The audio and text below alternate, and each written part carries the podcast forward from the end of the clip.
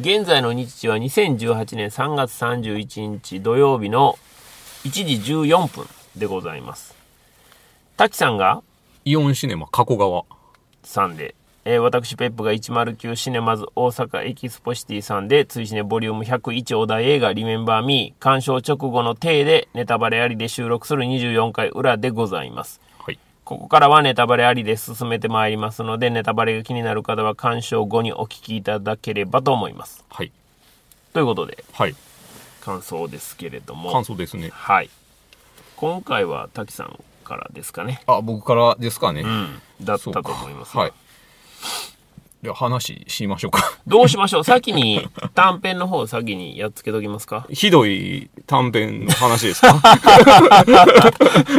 もうひどいって言ってますけども。いや、ちょっとでもひどくなかったですか？ひどいというのは内容が？な内容がちょっとクオリティがだいぶ低くなかったですか？クオリティね。はいうん、まあ、なぜはい、そのピクサーの作品やのに、はいピクサーの短編がつかないのかっていう問題もあるんですよね。あと、なんか全然、な、なんなん？なんなんってなったんですけど。なんなんてなりますよね。うん。やっぱなんでしょうね。やっぱり、その、まあ、アナと雪の女王が、はまあ、非常にその、支持が集まってるというのは、まあ、いやまあまああれでしょ世界的にはそうなんですけども。えっ、と、現地での公開はちょうどその時期やったからああそうそうそうまあまあ、それはそれで許しましょうよ。そのね、く一旦許しますわあ、クリスマス云々みたいな話ですよね。はい。あの、日本のその劇場で、そこむっちゃ押すんやめえやってなりますよね。ああ、まあね、ほんまにこれはもう宣伝の問題っていうことになるんですけども、やっぱアナ雪がそれだけ引きが強いっていうこまあねとやと思うんですよね。まあ空前の大ヒットやったまあまあまあまあわけじゃないですか。だから、まあ、ちょっとでもどうでした？クオリティ的にはもう全然目新しさもなんもなか目ったよな新しさはまあもちん。ろんないですよね。ん単なるまあその特典映像レベルといいますか、ファン向けの、うん。まあ本当に DVD、ブルーレイにこういうの短編ついてたら、まあそれだけで、まあちょっとファンはほっこりするよねぐらいの感じですよね。なかってもええんちゃうかな。あ、いや、でも、ちょっとまあ結論めいたことを言うんですけど、はい。それがあることによって本編の CG すごいなってなったっていう。ああ、いやいや、それはまあそう だから CG のクオリティ自体も全然違ってたじゃないですか。まあまあまあ、そうですね。だからまあ、それはもう、あの、ピクサーと、うん。まあ、ディズニーとっていう、まあ、まあ、もちろん同じ屋根の下ではあるんですが、まあ、微妙に違うというところがいや、まあまあかけてる金ももちろんね。違うんでしょうね。もちろん。うん。そこもあるんですが、いや、まあまあそ、そんな感じで、あの、僕は本編はすごい良かったっていう話なんですけど、ああ、もう短編の話は終わりです。短編の話は、でも語る要素がないもんな。そうですね。はうん。あまあ、ああります？語るべきところあります？うーん。なかなか難しいですよね。うんそれしかも短編といえども、うんまあ二十何分あるわけですようん。だから、そこもね、うん。あまりこう、あ、もっと見たかったのにみたいなところもないっていうのが、うん。あの、あよろしくない。だからもしかして、やっぱりもう、もう、初めの話に戻るんですけど、はい。現地でそのタイミングで見てたら、あの、すごいスペシャル感があってよかったんかもしれへんな、とちょっと思います。ああ、まあにしても長いんちゃうかなっていう気がしますけどね。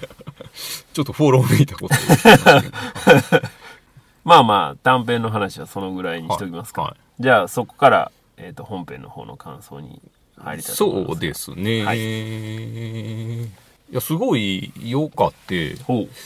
あの、見るまで結構期間があったじゃないですか。うんだから、チラチラとはい入ってくる感想があって、どうしてもね。あるじゃないですか。はい。で、ああ、まあまあ、そうおっしゃる方の気持ちもわかるけど、みたいなのはあったんですけど、うんまあまあ、僕がどう見たかっていう話をすると、はいはい。ラテンアメリカのうん。家族観っていうのがあって、はい。それは、あの、ラテンアメリカ文学のクラシックはい。で、ガルシア・マルケスの100年の孤独っていう作品があるわけですよ。はい。それを強く、あの、思い浮かべたっていうね。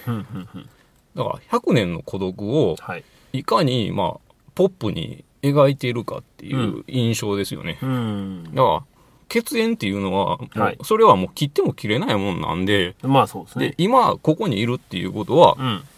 誰かの血を継いできてるっていうのはは紛れももない事実なわけですからね。そうです、そうです。で、ラテンアメリカの文学って、うん。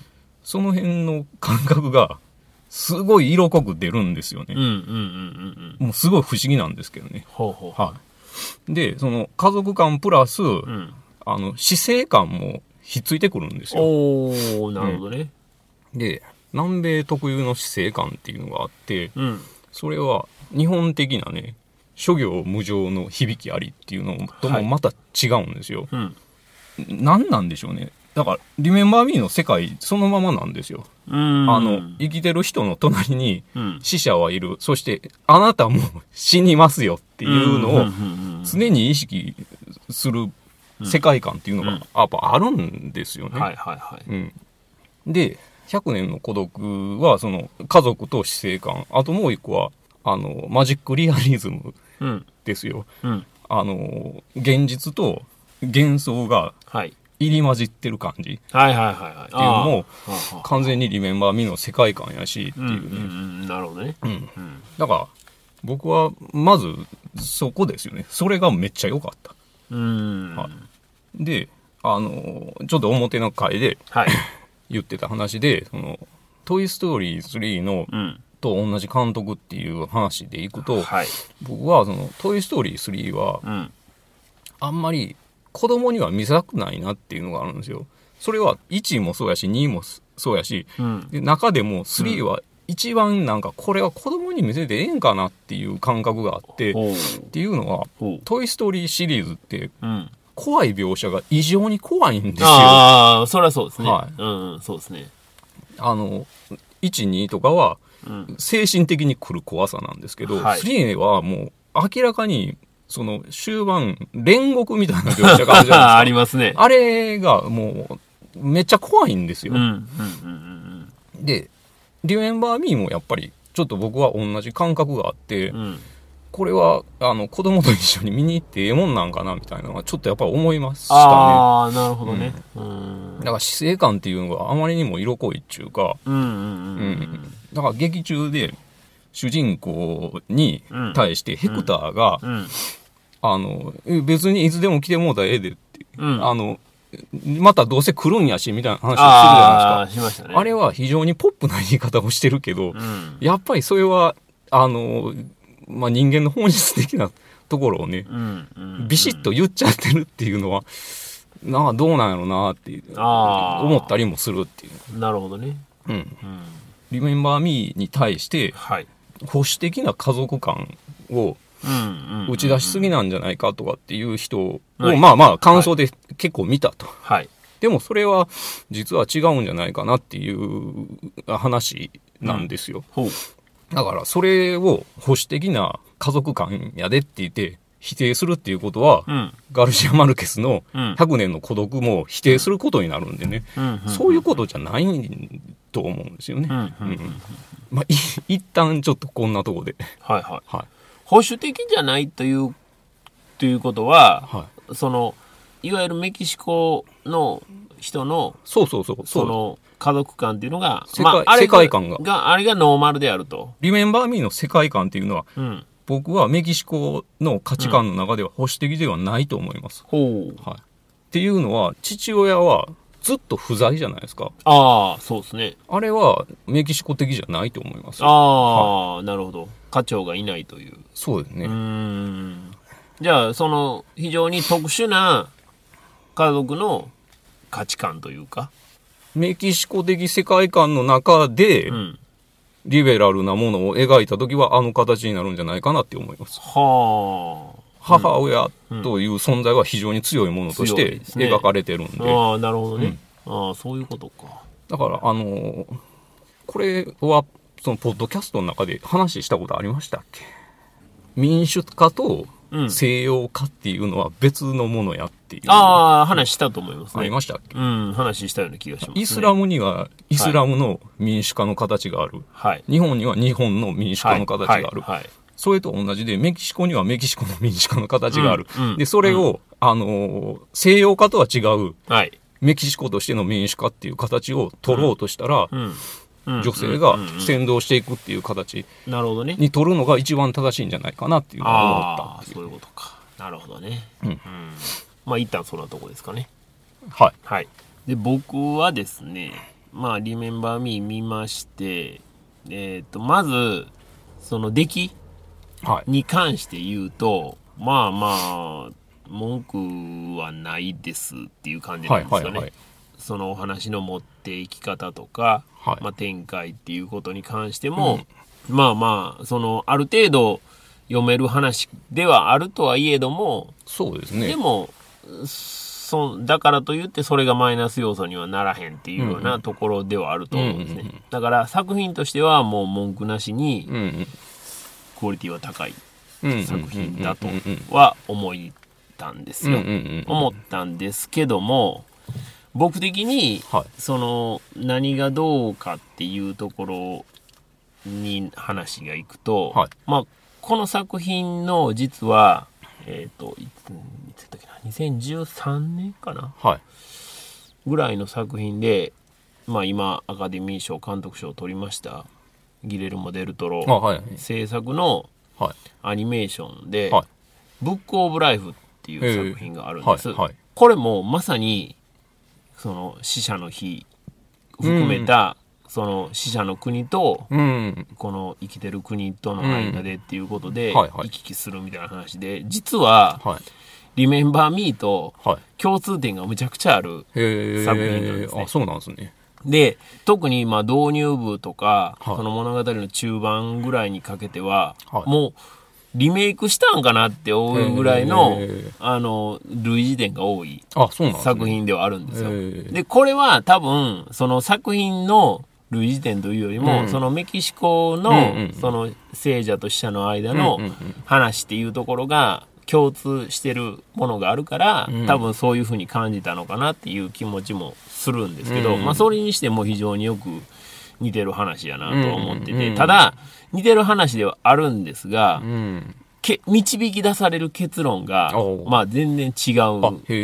んですね。はい、はい。で、僕は、その、まあ、導き出された結論が、これはもうブックオブライフの、あの、ネタバレになってしまうんで、はい、はい。ちょっとここでは言うのはやめときますけども、はいがぜ納得がいく結論にはなってるんですよね。だから、同じような話なんですよ。はい、はい。例えば、リメンバーミーで言えば、うんその、靴職人のい。家系に生まれてて、はい音楽はダメですよというような話じゃないですか。はい。同じような話で、ブックオブライフの場合は、かん、あの、また道路の家系に生まれてるわけですよ。あはいはいで、えっ、と、音楽なんかはうんダメですよ、うんみたいな話になってて、また道路をちゃんとやうんりなさいよ、みたいな話になるんですが、まあそういうバックボーンを持ってるそれぞれの主人公が、じゃあ最終的に、そのどういう結論に達するのか、この物語がどういうふうに決着していくのかというところが、まあこれは全然違ってはいて、はい。僕はもう完全にそのブックオブライフの方が、うん。もう、それやんけっていう感じにはなってしまったので、なんとなくその、はい。リメンバーミーだけを見はいてはい。感じてた、うん、いいんやけどな、なんやろうな、この感覚は、みたいなところはうんうんうんうん、ブックオブライフを見ることで非常に明らかになった。というところではあるんです。アニメーションのクオリティとかうんうんうんうん、その作品のクオリティっていうことに関して言えば、断然リメンバーミーの方がうんうんうん素晴らしいんですけどうんうも、ん物語が訴えかけてるメッセージみたいなところうん。は、あ実は僕はブックオブライフの方を支持したいっていうぐらいの話ではあったんですよね。え。ご興味あればぜひちょっと見たいですね。見ていただきたいなと思いますね。僕はあれなんですよね。結末いかんとかはもう全く基準の中に入ってないような。やっぱその100年の孤独 をいかにポップにしてるかみたいなうん印象が非常に強いな。その100年の孤独の話とそのリメンバーミーいや、の話全く別の話ですってよ。いうのはは全然違うけれども、い。はい。お互いが持ってるそのエッセンスみたいなところがはい。非常に近いっていうところなんですかね。血縁の話であることと、うん。ラテンアメリカ的うん死生観ですよね。うん。まあでも、なんとなくその、僕が感じてた違和感みたいなところは、そのブックアブライフの方で解消されたんあでー、僕的にはもう、あの、すそうなんですね。納得がいったというか、逆に言うと、そのはいやっぱり、じゃあ、リメンバーミーの方はまあネタバレしてもいいので、はいリメンバーミーの方が、じゃあなんで自分の方に納得がいああ、そうそうないそう。それをのかっていう聞いたら、あれですね。はい。ところになるんですけどはいはいはい、結局、ミゲルはい。が生きて帰ってきて、まあ実際のその真実が分かってってはいいうところで、まあ音楽も OK になってみたいな話にはいなるんですけれども、まあそれって結局誤解が解けることにより、まあ話がはい。OK っていう話になるわけじゃないですか。はい。音楽やってもいい,、はいい、いよというか、はいはいそういうような話になるわけですよね。それが、結局は、その誰かの許可。をを得ないと、この世界というか、まあ、か、あの、リメンバーミーの描かれているあのはい世界というのは、はい。幸せになれへんのかなというのをやっぱ僕は感じてしまったんですよね。で、それ、その違和感というのが、ブックオブライフの方ではないんですよ。だから、やっぱこっちやなっていう話になったっていうことなんですよね。なるほどな。うんまあ全然なんかその辺もあんあんまり意識してないっていうか、うん。あなんやろな。いやまあお音楽の話でいくと、はいはいまあそれもその別にそのラテンアメリカ文学だけに限った話ではないんですけど、はい。岸くもというかその、ラテンアメリカ文学の作家の人であの、ロベルト・ボラーニョっていう人がいて、はい。その人の遺作で、うん。えー、と2666っていうはい。作品があるんですね。はいでその作品はあのめっちゃ長い話なんですけどはい。最終的にあの作者がすごいメッセージを残してて、うんうんそれはどういうメッセージを残してるかっていうと、はい。作家はなぜ作品を残すのかみたいなことを書いてあるんですよ。はいはいはでそれはねあのちはやふる。結びの話と一緒なんですけど、おお。要はその一瞬を永遠に変えるためにんうんうん作家は、あの作品を残すと。で。音楽も実はまあ一緒なわけですよ。うん。うん。うんまあ、ミゲルが音楽を奏でるっていうのははい。そのために奏でてるから、うん。それでオールオッケーみたいな感じはあるっていう。ああ。なるほどね。はい。だからそこに至るプロセスとか、うんその結果どうなったかとかは僕の中では全く重要視されてない。ああ、なるほどね。音楽が鳴らされる意味みたいなだけでうんも僕はまあ全然納得みたいな感じなんですよ、なるほどね。うん。うんうんうんうん。だ僕は、だからそこに、その、誰かのうん。許可があ必要なのっていうところあが、ー。すごく引っかかるっていうところなんですよね。なるほどね。音楽って、まあまあ、その、人によってその定義はまあもちろんいろいろではあると思うんですが、基本的な成り立ちっていう話で言うと、やっぱり、その、抑圧からの、その、うん。脱却であったりとか、自由への、こまあそうですね。う、あの、渇望であったりとかっていうところがパッションになってるわけじゃないですか。そういうテーマというか音楽の持ってるバックボーンみたいなところを考えると、うん。うんって思わざるを得へんなっていうのが僕の正直なところですかね。うん。やっぱりそこは、もちろん家族はそれはもちろんね、言うまでもなく大事なことやし、表の会で滝さんも言ってましたけど、存在してること自体が誰かの血を受け継いでることなんやからっていうのは全くそうなんですけど、それはもう本当に当たり前っていう話で、そっから、じゃあ、その個人個人が、どういう人生なり、どういう生き方を選択していくんかっていうところに、うん。その血縁であれ、誰であれ、本人の選択以外のものが、うん。こう、そこに影響を及ぼすというのが、まあ僕にはやっぱ非常に引っかかるあっていうところですあね。なるほどな。作品のクオリティはまあ本当に文句ないと思いますよ。うんそうですね。それはもうそれは、すごいですよね。これ見て、うん。なんじゃこれっていう人は多分いないないですとよね。思うんで、もう本当にあとは作品のクオリティが担保された上での、うんうんそっからの話になるんで、はいまあ本当にそれこそがピクサーのうん作品の、まあ、すごいとこやろうなと思うんですよね。では、えっ、と、皆さんからいただいてるツイートをご紹介したいと思います。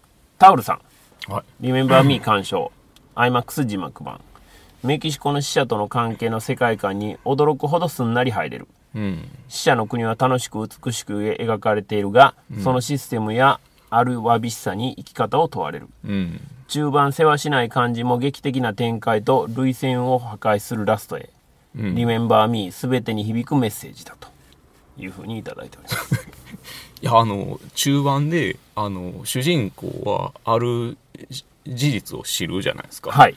まあ言ってもいいですよ。これネタバレまあまあ、一応、一応あ一応知ってますか？し知るじゃないですか。はい。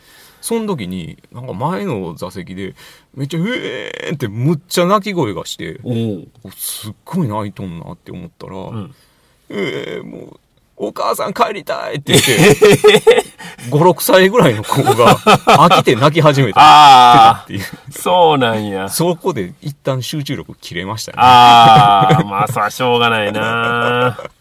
だから、それぐらい、やっぱり、アナと雪の短編が長かったっていうことになるんじゃないですか？うそうですよ。それがなかったら、最後まで持ってたと思う。いけかもしれませんよ、ね。20分が20分がね。はいうん。あとあの、涙腺を破壊するラストへっていうことなんですけど、まあ、この辺も、あの、すごい僕は、トイ・ストーリー3の監督やなーっていうのをすごい感じたんですよね。その最後に、こう、はい畳みかけるように、こっちの、こう、涙腺を絞り取ろうとするっていう癖が、はいはい。すごいあるなと思ってて、まあ僕はどっちも泣いてないんですけど、いや、これはでも普通泣くやろなって思いながら、泣かせのためのみたいな感じはあそうりますけど。そうそうそう。だからその辺がね、ん。まああの、イベントの時に歌村さんが言ってたっていう話と、ITK さんがね、指摘されましたけど、そういうような話もすごいんつながるなと思いながら見てましたが、それからロンペさん、えリメンバーミー鑑賞アットシネマシティ、字幕 A スタ極上音響上映で、ピクサーの新作は日本でのお盆にあたるメキシコの死者の日の話。うん。少年ミゲルと家族と音楽の物語。とても良かったです。うん。基本的にピクサー作品は子供が楽しめる作品であってほしいと思っているのですが、今作は劇中のミゲルぐらいの子が見たら最高なんじゃないかなと思って見ていたら中盤のヘクターが歌うシーンからグッと来てしまった。うん。一気に違う視点が見えてくる。うん。リメンバーミー極音上映はさすがの素晴らしさでしたが、ペピータの登場シーンだけ瞬間的に極爆スペックになるのがすごい。本作を見た後だと先日のアカデミー賞でのパフォーマンスも違って見えてきそう。録画したのをもう一回見ますと。ペピータってあの、猫のはい。バケモン。バケモンって言ったら悪いな。あの、はい使いですかね。はいはい、はい、あれ、もう最高じゃないですか。ね、すごい極彩色のね、そう。すサイケデリック。ね、すごかったですけど。うん。それから、リメンバーミー上映前の短編は、アナと雪の女王、家族の思い出。うん。楽曲の出来もいいし、ファンには嬉しい内容だと思いますがお、上映時間22分は長すぎる。長いっすじゃない。そしてピクサー作品の上映前には、やはり何かワンアイデアあるピクサー短編を見たい気がしますと。うん。いうふうにいただいておりました。それから、えっ、と、不思議ラジオ金座座の石山さん。えーあたいも今見てきやしたで旦那と。これほど100、100がふさわしい映画もないでしょうな。うん。本当ピクサーに足りないのは題名のセンスのみ。過あ去。ーまあなんかシンプルにしなさいとお達しがあるのかも。うん。放題つけた配給者はナイスだと思います。うん。あと、靴職人も立派な仕事だと尊敬してますよ、私は。と。いうふうにいただいておりました。タイトルが、その、現代のタイトルがココっていうのは僕はすごいいいなっていうのはここいいですよね。うんここはすごくいいぱそそですよね。れもガルシア・マルケス感がすごいあるんですよね。その100年の孤独は、うんあの、同じ名前の人が、ああ、そうですね。ずっと名前を継いでっていうことになるんで、うん。だから分かりにくいっていう まあまあそうなんですけど、話はありますけどね。それから、えっ、と、さっちゃんはなんださん。はい。リメンバーミーエキスポシティ IMAX で鑑賞。絵が綺麗。言うなれば 4K 液晶の大画面テレビすっごく綺麗だけど、有機 EL の一段上の質感にはかなわない感じ。ストーリーは先が見えたとしてもずっとハラハラドキドキさせてくれる演出にうなるしかないとそうですね。いうふうにいただいておりました。そそれからジミー・ソウルさん。はい。アナと雪の女王、家族の思い出が結構長いので、うんリメンバー・ミートの2本立ての気持ちで劇場に行くと得した気持ちになるライフハックと。まあ、むしろ、むしろ、むしろ一本でええわっていう気持ちになってしまったということですね。それからマシュマロ王子さん。リメンバー・ミー鑑賞、東宝シネマズ名古屋ベイシティ。素晴らしかった。うん。ラストに近づくにつれ涙が出てきたとうん。いうふうにいただいておりました。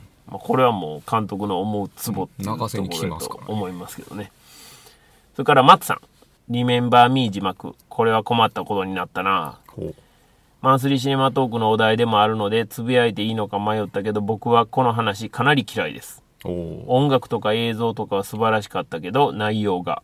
うん。もう一度見てみて判断したい。好きになりたい。うんでも、この話が好きだという女性には魅力を感じると。ほう。隣の西洋人の女性は途中から、おい大丈夫かと心配になるほど泣いていた。周りの人たちからも鼻をすする音がすごく聞こえてきた。ヒトラーとホロコーストで幼くして死んでいった子供たちとの関係を考えると理不尽でならない。リメンバーミー吹き替え版、いろいろな点で2回見てよかったというふうにいただいておりました。まあこれはあの、あれですよね。覚えていることが死者の国にとっては富の象徴であったりとか、こう元気の源になってるっていうことが、松さんは引っかかったっていうことですよね。ああ。忘れ去られて死んでしまう、家族もろとも死んでしまったホロコーストで死んだ人たちはじゃあどうなんねんと。その世界ではみたいな話だと思うんですけどね。どうなんでしょうね。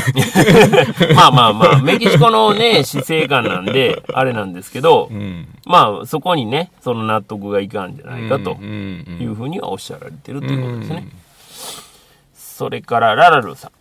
えーリメンバーミー。最近身近で同い年頃の男、男性、野郎が先立つ局面に遭遇してる。あ先立ってしまったのは仕方がないのだけど、お前らのことは覚えてるからちゃんと待っとけよと言いたい。あ。うん。そしてちゃんとボスのことも覚えたままであっちの世界に行っとけよとうん。いうふうにいただいてます。うんまあ、あの、非常にね、その、身近な人を亡くされるということは、ね、どうしたってこう、自分の身のところに引き寄せて考えてしまうところはあると思うんで、うんうん感じるところがまたね、全然違ってくるのかなと思いますけども。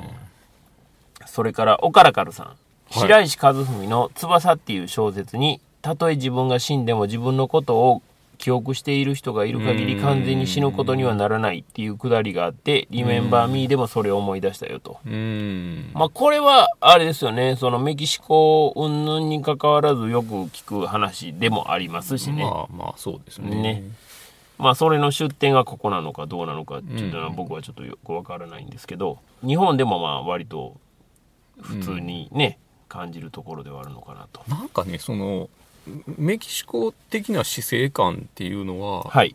もっとやっぱ根本にあるのはやっぱメメントモリですよ。うん、うん。その死を思えっていうことの方がうん。重点が置かれてると思うんで、なるほどね。そ、そこを感じるかどうかっていうのはやっぱでかいんかな。ん、なるほどね。それから、ジュノさん。はえーリメンバーミー劇場出る際30前後の女性とお母さんとおぼしき2人、はい。娘の方鼻をぐすんとすすってる。帰りの車中どんな話するんだろう。お母さんが「私のおばあちゃんあんたのひいおばあちゃんはね」なんて語り出すのを想像したら涙ポロリしてきたよと、最高ですというふうにいただいておりまい。した僕見たからぐすんどころが、うえー、もう帰りたい帰りたいって言ってましたからね。それはまあ集中切れてしまいますよね。そこまでねぐずってしまったらね。それからジャンキー・グラマラスさん。はえリメンバーミー。前半のミゲルの行為が憧れの実現の大義のもとで許されている段階でダメでした家族がミゲルを甘やかしている上に物語が偶然の一致で進むので無理やり感が否めないためラストの展開に説得力がそがれた印象です。エンドロール後のインサイドヘッドの上映前にも出てきたあの演出に至っては説教臭さを増幅させるだけで明らかに不要だと思いました後半の物語はかなり良かっただけに前半の物語の進め方が何より悔やまれる作品という印象が拭えませんでしたと。前半の展開で親が自分の家の子供を叱っているようなふりをしてただ差別を露見してないという感じで子供への愛のあるしつけには見えなかったここからこの物語への嫌悪感が生まれてしまったのが自分がこの映画がダメだった最大の理由でしたと。差別？うん。を露見してないかということですね。まあ、要はだからその、マリアッチみたいなもんを、その否定するっていうところが差別なんじゃないのっていうことじゃないですか。うん。まあ、でも、あの、家族的にはしょうがない部分は。まあまあまあまあまあまあ、そうなんですけどね。だからそれが、その、愛のある出現には見えなかったという、ああ。なんですよね。はいはいうん。まあ、これはもう、いや、でも、それは愛、愛ゆえに、みたいな。ああ、そうそうそう。だから、あれですよね。良かれと思ってうんやってることと、うんその、ジャンキー・グラマラスさんはいがはい感じたこととの違いっていうことですよね。うんそれはちゃうんちゃうんかとジャンキー・グラマラスさんは思ったっていうことですね。だからそれはもう、もちろん登場人物の側から言えば、それは、あの、あれはもう、それこそ悪魔のやるようなことやから絶対にやっちゃダメだっていうことが、そこになるっていうことなんですけどそれから、えっ、と、アニマムンディさん。はい。リメンバーミー完了。児童おえつ泣き。えーかなり良かったえピクサーのピクサーらしいストーリー展開に飽きていたけど、はいメキシカンフォークロアな色合いが好みだから見るかぐらいだったのに、ピクサーの中でも最上位だわと。ーうん。ウォーリーと同じぐらい好きだ。えー、ちなみにピクサー作品で一番好きなのは、レックスはお風呂の王様です。へこれ短編ですね。それから、リメンバーミー鑑賞後、児童と、死んだ飼い猫、帰ってくればいいのに、そうだよ、帰ってきていいのにね、ふん、と、ふんふんしたとあいうふうに、いい話ですよあ、ね。なるほどな、うん。繰り返しになるんですけど、はい。死生観でいくと、うんうん死んだ猫が帰ってくるではなくて、うん。うん。うん、まあ、言ったら自分も死ぬよっていう話なんです。うんうんうんうん。そうですね。ぶっちゃけた話をする。ぶっちゃけた話ね。だから、その、聖者の世界と、その死者の世界っていうのが、あの、なんていうんですか、こう、大きく離れてるわけじゃなくて、はいまあ、すぐ隣にある世界っていうような感覚っていうことですよね。うんそうなんですよ。それぐらい近いもんやと。うん生きてる時からもうすでに死の世界っていうのはもうすぐそこにあるんですよっていうことですよね。それから、音圭さん。はい。映画リメンバーミー吹き替えで鑑賞。今のところ B です。これ B っていうのはこれマンスリーシネマトークで指示するかしないかっていうので指示しないという方の、うんっていうことですね。字幕版を見てもう一度確認しますと。うん。吹き替え版と字幕版は別物。字幕版は良かった。両方見られたのはとてもいい経験になったとえいうふうにいたー、だいて。ちなみに僕は吹き替え見てるんですあよ、ね。吹き替えしか見てないんですね。僕は字幕しか見てないんですよ。で、えーっと、それから、キングアット KSK さん。映画リメンバーミー吹き替え版を完了。予想通りの展開なのに号泣。うん。これはたまらんです。とうん。いうふうにいただいておりました。うん。それから、メガネガティブさん。リメンバーミー自分が死んで何人が思い出してくれるんだろうなとふこふと考えた。うん。忘れられるって死んだ後でも辛いなとうん。いうふうにいただいております。うん。それから二階堂さん。えーリメンバーミー見てきました。お彼岸の日に。うん。昨年のペットもそうでしたが、日本のアニメよりも入っていきやすいのはなぜなんだろうと思いました。ラストシーン、あの猫がすごく可愛かった。うん。直前に猫が食べられてしまう作品を見たばっかりだったので余計にと。猫食べられる映画ありますよね。それから、洋介さあん。えーリメンバーミー見ましたよ。えー聖者と死者。それぞれの世界を縦横無尽に駆け巡る話し運びに圧倒的な CGB。うん。歌い手によって意味合いを変えるテーマソングなどなど本当によくできた作品だと思いました、うん。ただ出来が良すぎるがゆえなのか途中からこちらの心中を見透かされ全ての感情の動きをコントロールされているような感覚に陥ってしまいましたうん。まあ基本的に映画はそういうものだし勝手な言いがかりではあるのですが、うん。これは泣いているんじゃない泣かされているんだと思いながらも溢れる涙が止められないという何とも不思議な映画体験でしたと、泣かしにかかってる感はすごいありますから、ですよ。ね。だからそこですよね。でもでもそこにもまんまと泣いて答えてるっていうのはもう素晴らしい体験やと思いますけどね。うん。から、えー吉田久薬さん。リメンバーミーで真似したい。すでにしたけど。えー大好きなのはミゲルのことを可愛さのあまり、ミゲリートとか、ミゲリリリリリットとか呼んじゃうあの感じ。へえミゲリートとかっていうのはもうほんまにメキシコっぽいですよね。それはでも吹き替えでは味わえないやあつでしょ。そう。かあそうか そうなんです。そうですねそうです。そうそですそうでれ、面白いな。そうです。あの、メキシコ風味の英語なんですけど、基本的に全部英語なんですけど、ところどころメキシコあの、ラテン語が入ってきたりとかう、んメキシコ風味の英語になったりとかするんで、うんまあそこは面白かったっていうのはあるんですけどね。それからマーヴェリックさん、リメンバーミー IMAX 字幕版、リー・アンクリッチ監督作品、運よく字幕版鑑賞。うん。作画演出はさすがのピクサークオリティ。うん。2D では圧倒的な完成度を誇る日本アニメも、こと 3D ではハリウッドにかなわないのはなぜだろう。大したものです。うん。ところで吹き替え版はメキシカンの風味を表現できてるのかなというふうにいただいてましたが、できてないんちゃいます？できてないんでしょうね、多分ね。うんこれはあの、実際に全然わからんかった。吹き替え見た人の話、僕もあの聞いたんですけど、そういうようなことは一切なかったって言って全ました。然わからんかった。うん。それが結構字幕版の方はあるんで、まあそこどうやったのかなっていうねね、ところなんですけど、まあそういう意味でもまあ違いをね、うん両方見たら面白いのかなっていう気がしますが。それから、えー丸井さん、リメンバーミーとラッキー、たまたま連日鑑賞。映画と映画は繋がってます。後者は歌物ではないのに、こちらの方が強し、点々点とうん。いうふうにいただいておりました。うん。それから、直田さん。リメンバーミー鑑賞。ストーリーに飽きがなく、スピーディーな展開。うん。最後は死者の世界と現実の世界を歌でつなぐラストの展開にほろりと涙がとうん。いうふうにいただいておりました。うん。それから、ケンさん。リメンバーミー、去年じいちゃんが死んだ。うんどちらかといえばクソじじいだったと思う。うん。一族老頭の嫌われ者だった。うん。でもばあちゃんはなぜかそんなじいちゃんが大好きで、出棺の時また一緒になろうねと言った。うん。葬式は似つかわしくないほど悲しくてなんかずるいと思った。うん。そんなことを思い出したと。だからおじいさんはなんか意図があってね。そういうことをして。